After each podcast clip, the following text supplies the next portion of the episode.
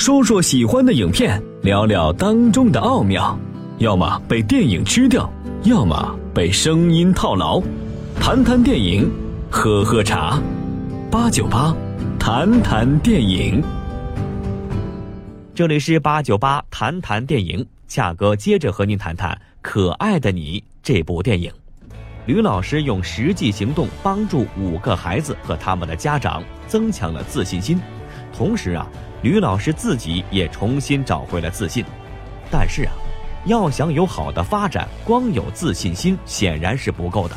要知道，如果您正在坚持的事情是一件本身就错误的事儿，再有信心，坚持到最后又会是怎样的结果呢？坚持对的事情叫执着，坚持错的事情那就是固执了。所以说啊，除了自信心这个关键要素之外，还有一个更根本的内容，价值观。在影片《可爱的你》的开头，吕老师辞去名牌幼儿园校长的职务，就是源于教学理念的冲突。归根到底啊，就是价值观的冲突。当时，吕老师因为考虑到一名学生的心理状况和学习情况，建议呢这名学生离开所谓的精英班，回到普通班学习。但是，这个决定遭到了学生家长的质疑和拒绝。家长坚持认为自己的孩子没有学习压力，不应该离开竞争激烈的精英班。你来的正好，我们正在说 Martin。李校长，我想问你，为什么给我的儿子那么低的分数？你一定说我们给儿子的压力太大。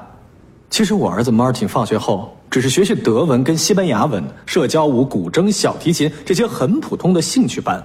我朋友的儿子更厉害了，上午下午的课全都排满了。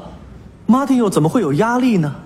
这个孩子的家长是一个财团的主席，关键还是学校的资金提供者之一，心高气傲、望子成龙心切，完全不顾孩子的心理健康状况。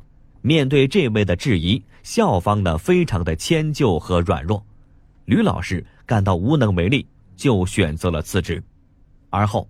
吕老师成了社会热议的“四千五校长”。相比吕老师，普通民众并没有表现出对原田幼儿园五个孩子的关心，而是以一种啊看热闹的心态，给幼儿园的孩子和家长带来了无形的压力。甚至有些人还就幼儿园什么时候关停这个事儿打起了赌。一个月停办一赔二，两个月就一赔四，三个月一赔六，四个月一赔八，五个月就一赔十。什么？半个月，赔率很低啊，只有一点五倍，那也买啊？呃，好好好，呃，口水章，买五百块，赌半个月就停办。喂，我再加一千块，赌半个月。一千，哎，排骨，快改改那个赔率，哦，不然我就赔大了。哦，嘿，就剩三个孩子了，哎，我都说了，今天不关，明天就得关。哎，在士多皇那里开盘的时候，我下了大注的。还以为你能撑两个月，想不到这么快就要关了。在《可爱的你》这部电影，很多人的眼中，吕老师所做的事情啊，都是固执的。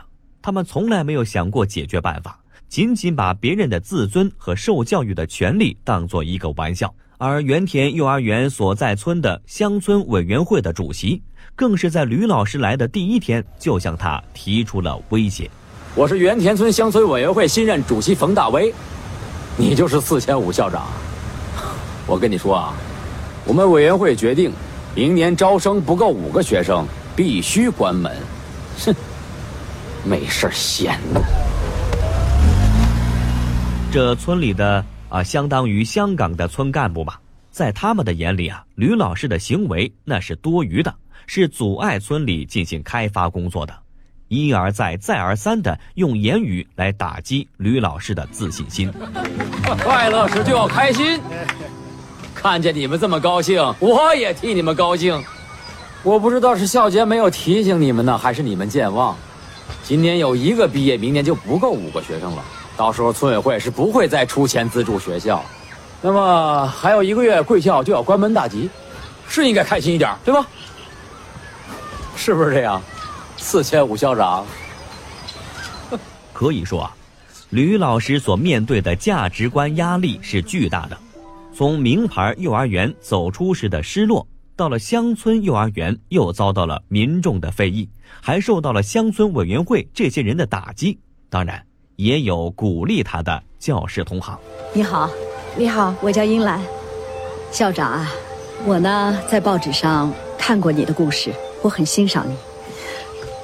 哎呀，这五个小朋友啊，真是有福气，在他们小的时候，就遇到了一个能改变他们生命的好老师。很可惜，我现在还给不了他们最好的。最好，你就是最好的。最好的教育，不是看设施有多好，最重要的是看老师的那颗心。其实，你遇到他们，可能是上天要你把他们培养成才。嗯，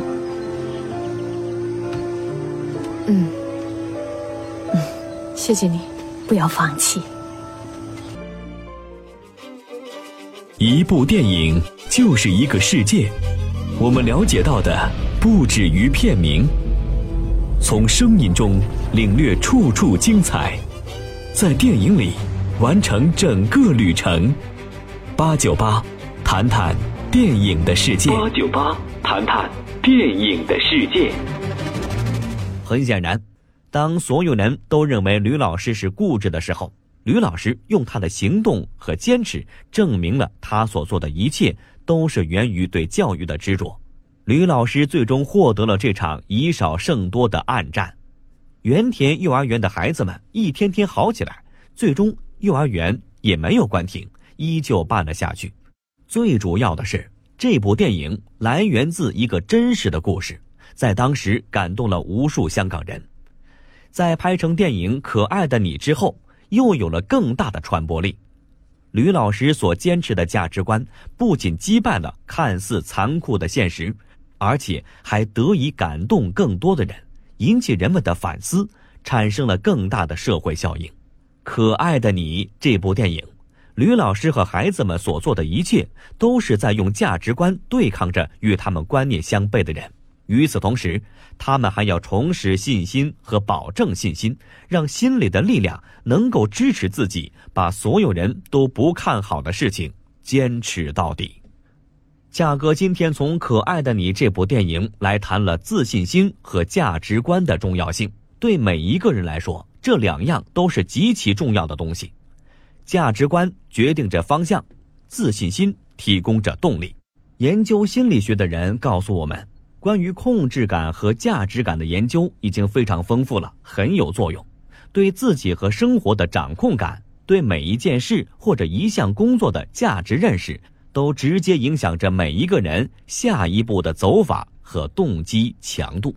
咱们举个例子，在这儿正好和大家分享一下，国内某名牌大学的校长在开学典礼之后啊，又专门给汽车相关专业的学生讲话，最后一句话是：“同学们，中国汽车工业的明天，就拜托在座的各位了。”而某汽修学院的校长对学生们说的是：“进了咱们学校，毕业之后啊，包你找到工作，月薪多少？”第一位校长。让学生产生了使命感。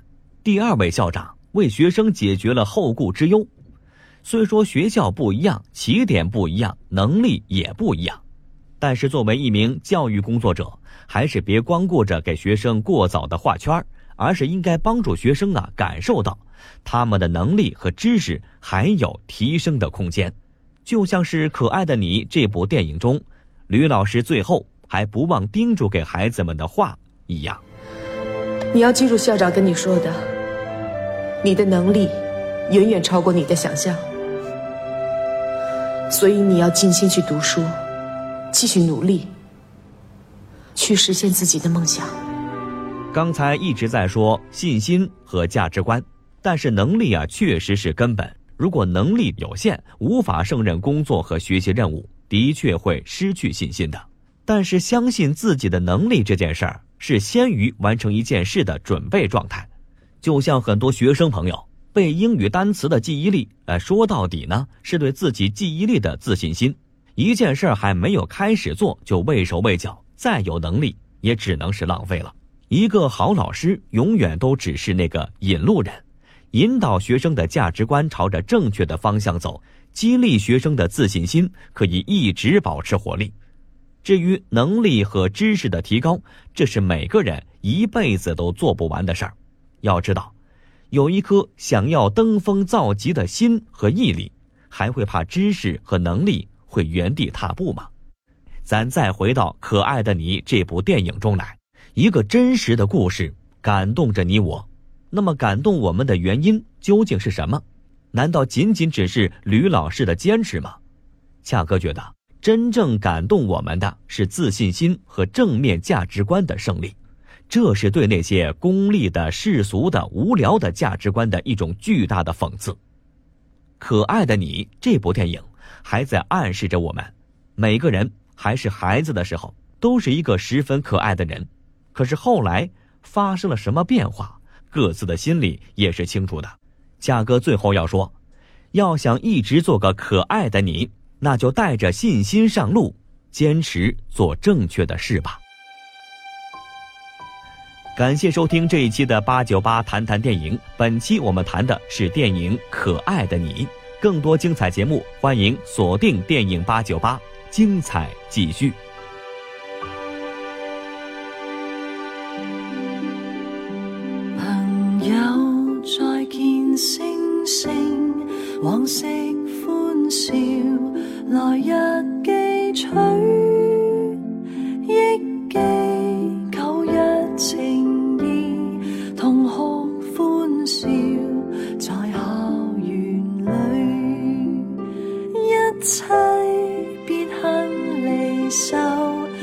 藏身